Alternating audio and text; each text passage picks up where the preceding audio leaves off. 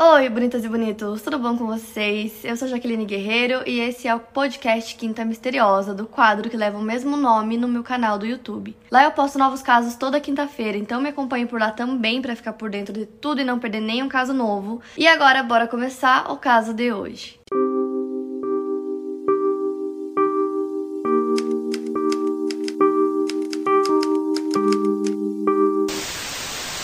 Quando eu tava pensando essa semana em que caso que eu ia trazer pra vocês, não sei porquê, mas me veio na cabeça Irmãs Dione, que eu lembro que vocês comentavam muito. E eu não conhecia o caso, não sabia absolutamente nada sobre esse caso, inclusive. E aí eu pensava, né, as Irmãs Dione deve ser ou duas irmãs, ou quem sabe gêmeas, mas não, não tinha nada a ver. E quando eu vi esse caso mesmo, comecei a pesquisar, fiquei em choque de como que eu não conhecia esse caso antes. Então, quem não conhece também, acho que vocês vão ficar muito surpresos, porque é muito bizarro. Então, a Elzire Dione e o Olive Dione eram um casal que viviam em Corbeil, que é um município a noroeste de Ontário, no Canadá. Eles se casaram no dia 15 de setembro de 1925 e moravam em uma casa numa pequena fazenda. Eles eram uma família francesa e tinham cinco filhos. O Ernest nasceu em 1926, a Rosemary nasceu em 1928, a Therese nasceu em 1929, o Daniel em 1932 e a Pauline em 1933. Então, como vocês puderam perceber, cada um deles tinha mais ou menos um ano de diferença. E a Pauline, que era a filha mais nova, tinha sete meses quando a Elzire, a mãe,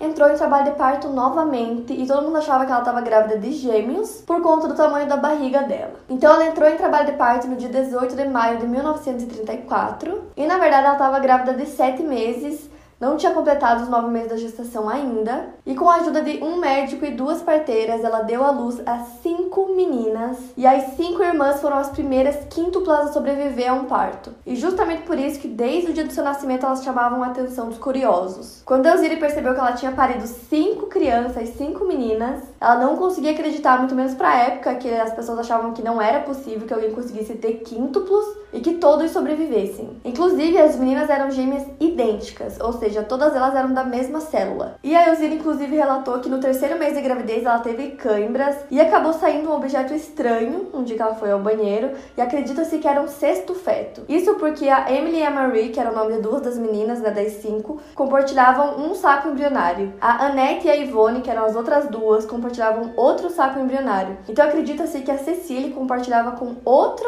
é, bebê que foi esse sexto bebê que não sobreviveu. Todas as meninas, menos a Emily, foram descobertas mais tarde como destros. E todas elas, exceto a Marie, tinham um giro no sentido anti-horário em seus cabelos. Então as cinco meninas eram Annette, Emily, Yvonne, Cecil e Mary. Como eu disse, elas nasceram prematuras e juntas elas pesavam um pouco mais de 6 quilos. Elas eram tão pequenas que elas cabiam perfeitamente na palma da mão de uma pessoa adulta. Então, devido ao baixo peso das meninas, tanto a Elzire quanto seu marido Olive achavam que as meninas não iam sobreviver por muito tempo. Logo depois do parto, Elzire entrou em choque quando ela realmente percebeu que ela tinha dado à luz a cinco meninas.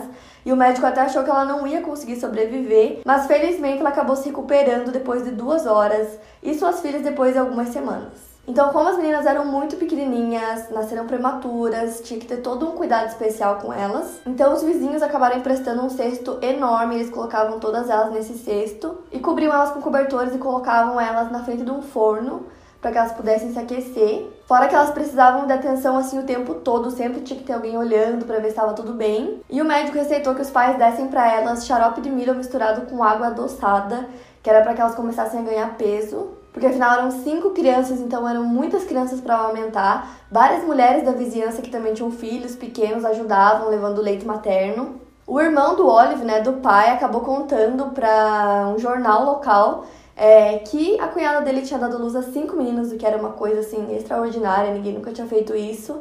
E teve tanta repercussão que várias pessoas do vilarejo começaram a ajudar, então que eles podiam doar, eles doavam. E a notícia ia correndo e correndo até que em pouco tempo o país inteiro sabia dessas quíntuplas. Inclusive, elas nasceram bem em meio à Grande Depressão, então elas estavam representando um símbolo de força, já que todas elas sobreviveram. Tanto que eles começaram a receber ofertas, né, de jornais que queriam conhecer, queriam tirar foto das meninas. E como eu disse pra vocês, eles já tinham cinco filhos antes das quíntuplas, então agora eles tinham dez filhos. E o Olive, o pai, que era um fazendeiro pobre, acabou fechando um negócio com a Feira Mundial de Chicago e topou exibir as meninas para quem quisesse ver, porque muitas pessoas não acreditavam. Então ele assinou um contrato e no dia seguinte ele já se arrependeu e tentou cancelar essa autorização, mas já era tarde demais. Alguns dias depois disso, quando as meninas tinham apenas 4 meses de idade, o governo de Ontário alegou preocupação com o bem-estar delas e resolveu tirar a guarda dos pais por conta disso. Então o governo pegou a guarda delas porque eles achavam que a família não tinha condições de criar elas. Então o governo pegou a guarda delas e depois foram passando os anos e a família teve outros filhos, eles tiveram mais três filhos. Essa mãe deu luz a 13 crianças. E também tem uma mais uma criança que morreu, acho que no parto, alguma coisa assim. Então, enfim, o governo pegou a guarda das meninas com 4 meses de idade e colocaram elas numa casa que tinha sido totalmente equipada para receber elas, então tudo que elas precisavam tinha dentro dessa casa. E na verdade, essa casa era tipo um complexo hospitalar, então foi feito um berçário onde as cinco meninas ficavam lá e elas tinham cuidados todos os dias de enfermeiras, além de outros funcionários que trabalhavam por lá. Também tinha um playground que ele era cercado por arame farpado e umas cercas bem altas assim para que as pessoas não conseguissem chegar muito perto. Porém, de longe as pessoas conseguiam observar as meninas e sempre tinha gente lá querendo ver. Então, junto com esse complexo hospitalar, tinha a casa dos funcionários, que tinha três enfermeiros e três policiais que eram encarregados de cuidar das meninas, cuidar da segurança delas. E também tinha uma governanta e duas empregadas domésticas que moravam no prédio principal junto com as meninas. E conforme as meninas foram crescendo, elas eram levadas ao parquinho por 30 minutos, duas ou três vezes ao dia. As irmãs de Oni foram constantemente testadas, estudadas, examinadas, com registros de tudo. Enquanto viviam no complexo, elas tinham um estilo de vida um pouco rígido, no prédio que elas moravam, elas eram obrigadas a participar das tarefas e elas tinham cuidado das enfermeiras e elas tinham uma exposição bem limitada ao mundo fora dos limites do complexo, exceto pelos turistas que sempre estavam lá querendo ver elas. Então as meninas até costumam dizer que elas eram ouvidas, mas não eram vistas. E aí com a família e irmãos, elas tiveram bem pouco contato, às vezes eles iam lá para ver elas, mas era mais de longe mesmo. Então elas tinham uma rotina todos os dias dentro desse complexo.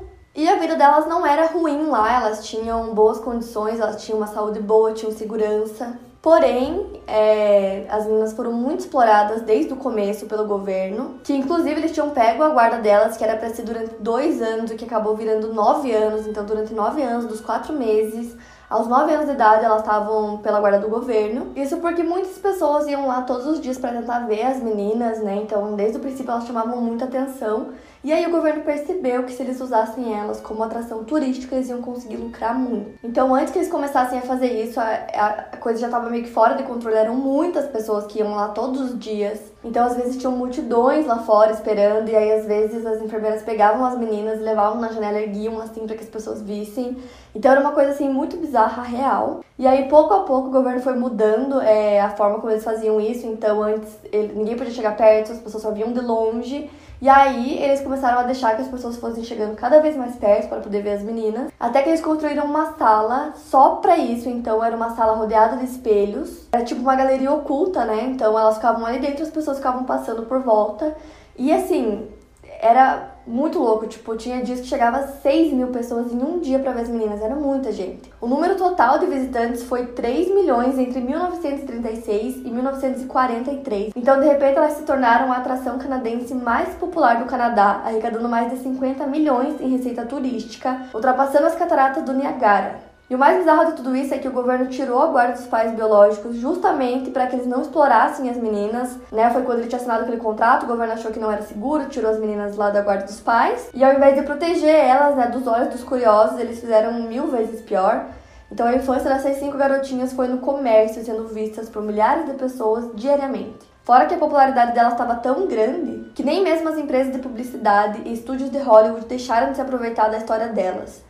Entre 1936 e 1939, elas participaram de três filmes e as produções contavam a história de suas vidas e teve um curta produzido que chegou até a ser indicado para o Oscar. Então, no meio publicitário, as meninas foram usadas em propagandas de diversos produtos, como xarope, leite, várias coisas. Foram colocadas em cartões postais, revistas. Colocavam elas nas embalagens de leite condensado, creme dental, desinfetante, tudo que vocês imaginarem, qualquer produto que dava para colocar, eles colocavam. Então, os pais contrataram um advogado que tentou várias vezes, mas era sempre recusado. Então eles sempre tentavam de alguma forma e nunca dava certo, elas estavam lá trabalhando. Tanto que o primeiro filme que elas fizeram, elas tinham dois anos de idade. A única forma da família ver elas era através de capa de revista, banner, anúncios comerciais, coisas do tipo, porque eles não conseguiam mais nem chegar perto delas. Então a fama delas estava tão grande que em 1939 elas foram recebidas por Isabel, rainha consorte do Reino Unido, que aproveitou uma visita oficial a Toronto para conhecer as meninas em pessoa. Então, depois de muitos anos brigando judicialmente pela guarda das meninas, o casal conseguiu recuperar o direito de ficar com elas em novembro de 1943. O tribunal decidiu a favor do casal, devolvendo a custódia das meninas,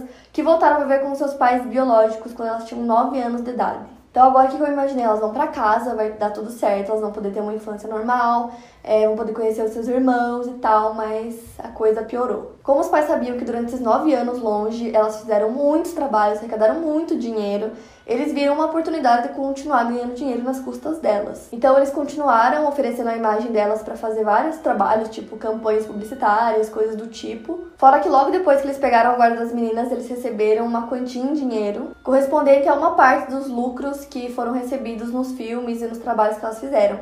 Só que era muito dinheiro. Para você terem uma noção, durante cinco anos, a receita recebida por meio da exploração das meninas foi de 500 milhões de dólares canadenses, o suficiente para evitar que Ontário entrasse em uma crise ainda mais grave durante a depressão. O pai das garotas não desistiu de conseguir algum lucro com o sucesso das filhas e decidiu abrir uma pequena loja de recordações. Então, nessa loja tinha todo tipo de coisas tinha fotos, tinha prato, copo, boneca com o rosto delas, qualquer coisa que desse para colocar o rosto delas ele fez, então ele de alguma forma conseguiu também um pouco de dinheiro durante todo esse tempo. E durante esses nove anos as meninas cresceram longe do convívio familiar e elas foram exploradas é, de todas as formas possíveis. A Cecília até chegou a declarar mais tarde que antes mesmo de aprender a palavra mãe, ela tinha aprendido a palavra doutor. Então agora, né, com a guarda das meninas e com todo esse dinheiro, a família acabou abandonando a pequena e modesta fazenda que eles moravam antes e se mudaram para uma luxuosa mansão de tijolos amarelos que tinha 20 quartos. A mansão tinha telefones,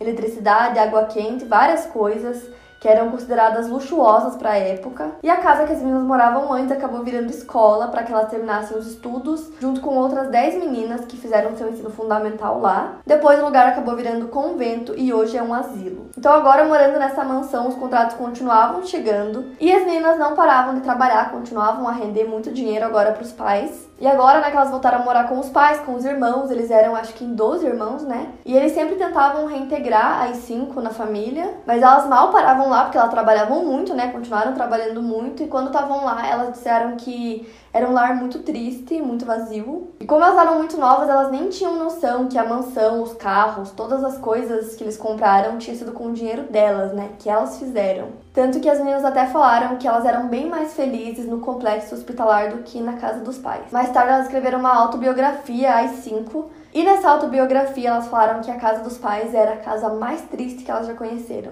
Fora que os pais achavam que elas tinham pecado durante aqueles nove anos, então a relação deles, dos pais com as meninas, era bem fria. E elas também contaram que elas foram abusadas pelo pai, elas contaram isso na autobiografia, quando elas deram entrevistas sobre a autobiografia delas. Psicologicamente elas passaram por muita coisa e agora na guarda dos pais tinham que continuar trabalhando. E tiveram uma infância, adolescência completamente fora do comum, né? Todo mundo sabia quem elas eram e elas não tiveram uma infância normal, brincando com outras crianças na escola e tal.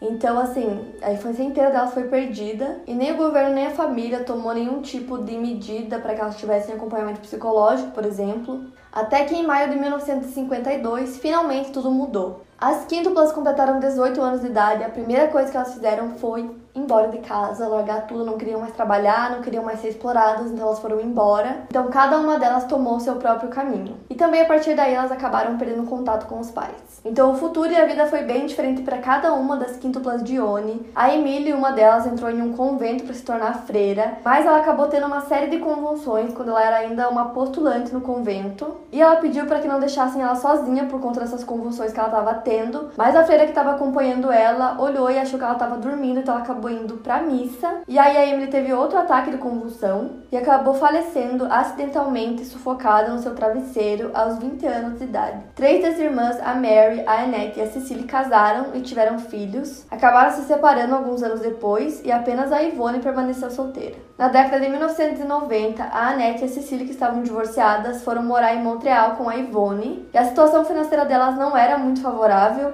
porque apesar de elas terem arrecadado milhões de dólares, os pais torraram todo o dinheiro e não deixaram nada para elas. E a maior parte desse dinheiro também foi feito quando elas eram menores de idade. Então, na época que as três foram morar juntas, a renda total delas era de 525 dólares canadenses por mês. A Marie faleceu em 1970, aos 35 anos, vítima de uma trombose. Então, em 1998, as irmãs sobreviventes processaram o governo de Ontário e no final do acordo elas passaram a receber 4.200 dólares canadenses por mês, como uma espécie de pensão vitalícia do governo. Porém, o valor foi renegociado e, com a ajuda da pressão pública, o Estado foi sentenciado a pagar 4 milhões de dólares por todo o tempo que elas foram exploradas. Em 2001, a Ivone acabou falecendo aos 67 anos de idade por conta de um câncer. Hoje continuam vivas Annette e Cecília, que fazem 85 anos esse ano e hoje elas conseguem viver uma vida tranquila e muito mais feliz do que quando eram crianças e obrigadas a trabalhar sem parar. A primeira casa que elas moraram foi levada para outro endereço e virou museu, depois fechou e, segundo notícias, vai abrir novamente esse ano, em um novo endereço. Então, esse museu tem todo tipo de coisa desde os primeiros anos de vida das meninas. Então, assim, por mais que elas tenham conseguido esse acordo no governo, né, depois de tanto tempo, a justiça que elas deveriam ter, elas nunca tiveram, porque elas foram exploradas por muitos anos tanto pela família quanto pelo governo, então elas meio que não tinham nem para onde fugir, é, nem ninguém para ajudar elas, já que o próprio governo fazia isso. E eu fiquei muito chocada que eu nunca tinha ouvido falar dessa história. É, que eu acho que assim lá fora, principalmente né, no Canadá, deve ser extremamente famosa. Elas contam que hoje as pessoas não dão muita bola como davam quando elas eram crianças, mas que elas ainda recebem algumas cartas de aniversário, coisa ou outra, mas que os tempos são outros, então hoje em dia já não é uma coisa tão diferente assim. Mas enfim, gente, espero que vocês tenham gostado com essa história. É uma história bem triste, mas ainda bem que no fim deu tudo certo. Para mais casos, siga meu podcast aqui no Spotify. Lembrando que os casos novos saem primeiro lá no meu canal do YouTube toda quinta-feira. Obrigada por ouvir, até o próximo caso.